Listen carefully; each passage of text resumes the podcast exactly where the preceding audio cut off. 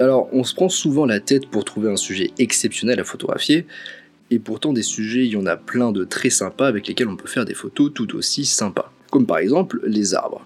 Si vous n'habitez pas dans une grande ville, ça devrait être assez facile pour vous d'en trouver un. Pour les autres, voilà une occasion de rendre visite à votre grande-tante ou votre grand-oncle qui habite dans une petite maison à la campagne entourée d'arbres.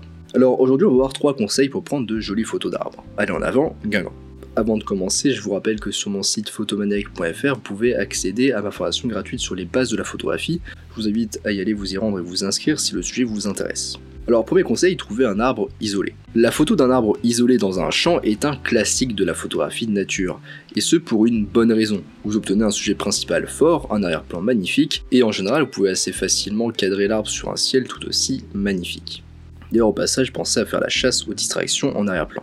Alors notez que vous devrez quand même positionner soigneusement l'arbre solitaire dans votre composition. Si l'arbre est très symétrique, il peut être placé en plein milieu du cadre par exemple, et vous pouvez d'ailleurs recadrer votre photo au ratio 1 pour 1. Sinon, vous pouvez aussi utiliser la classique règle des tiers pour décaler un petit peu votre arbre, ou encore utiliser la spirale dorée, là aussi vous allez devoir un petit peu décaler votre arbre. Donc la spirale dorée c'est aussi intéressant si vous avez quelques éléments qui conduisent jusqu'à l'arbre. Si vous pouvez vous rapprocher physiquement de l'arbre, dans ce cas essayez d'utiliser un objectif grand angle pour montrer l'arbre dans toute sa splendeur. Vous pouvez également décider de prendre l'arbre depuis une distance assez éloignée pour un résultat plus minimaliste. Ou on pourra essayer d'utiliser les couches comme technique de composition, avec par exemple la couche du champ et la couche de l'arrière-plan, donc du ciel bien souvent. Et on aura du coup l'arbre qui fera le lien entre ces deux couches. Si vous ne pouvez pas vous approcher physiquement de l'arbre, dans ce cas pensez à utiliser un téléobjectif. Vous obtiendrez une photo plus comprimée, mais ce n'est pas nécessairement une mauvaise chose, et cela peut aussi vous aider à créer un flou d'arrière-plan plus facilement. Deuxième conseil, recherchez des tunnels d'arbres. Alors ici, c'est important que vous trouviez deux rangées d'arbres symétriques et ininterrompues. Vous avez besoin d'une ligne directrice forte au centre, donc comme un chemin par exemple, et sur chaque côté du coup de cette ligne, plus les arbres sont rapprochés et mieux c'est. Vous pouvez expérimenter différentes approches de la profondeur de champ. Une profondeur de champ importante avec une petite ouverture fera apparaître beaucoup plus de détails dans la photo, tandis qu'une profondeur de champ plus étroite, donc avec une plus grande ouverture, permettra de créer des photos un peu plus artistiques et abstraites si vous pouvez, essayer d'inclure une ou deux personnes à l'arrière-plan, par exemple au bout du chemin. De cette façon, le spectateur aura un endroit évident où poser ses yeux.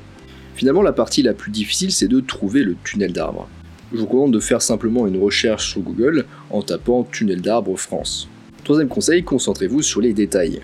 Quand on pense aux photos d'arbres, on pense souvent à l'arbre en entier. Mais les photos des détails de l'arbre peuvent aussi être magnifiques. Les arbres offrent plein de possibilités pour des photos de détails étonnantes, comme par exemple les feuilles, vous pouvez par exemple faire la mise au point sur une seule feuille et élargir l'ouverture pour obtenir un flou d'arrière-plan. Vous pouvez également utiliser un objectif macro pour plus de détails et faire ressortir notamment les nervures de la feuille. Vous avez aussi l'écorce de l'arbre qui offre de magnifiques textures. Approchez-vous et utilisez une grande profondeur de champ, donc une petite ouverture, pour obtenir de nombreux détails. Et pour avoir un maximum de texture, essayez de trouver une lumière plutôt latérale qui fera ressortir du coup les motifs de la texture. Mettez-vous le plus parallèle possible à l'écorce pour bien tout faire entrer dans le plan focal et que tout soit bien net. On a aussi la souche avec ses racines, qui peut vous donner des motifs là aussi très intéressants. Et enfin, on a les branches. Donc prenez une minute pour regarder vers le haut.